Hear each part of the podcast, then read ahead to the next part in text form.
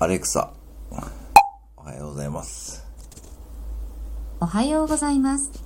今日は冬至です。一年のうちで最も昼が短い日ですね。かぼちゃを食べて、ゆず湯に入り、無病息災を願うのが冬至の習わしです。今日は夜が長いので、体をゆっくり温めた後は、本を読んだり、音楽を聴いたりして過ごしてみてはいかがでしょうか。そうします。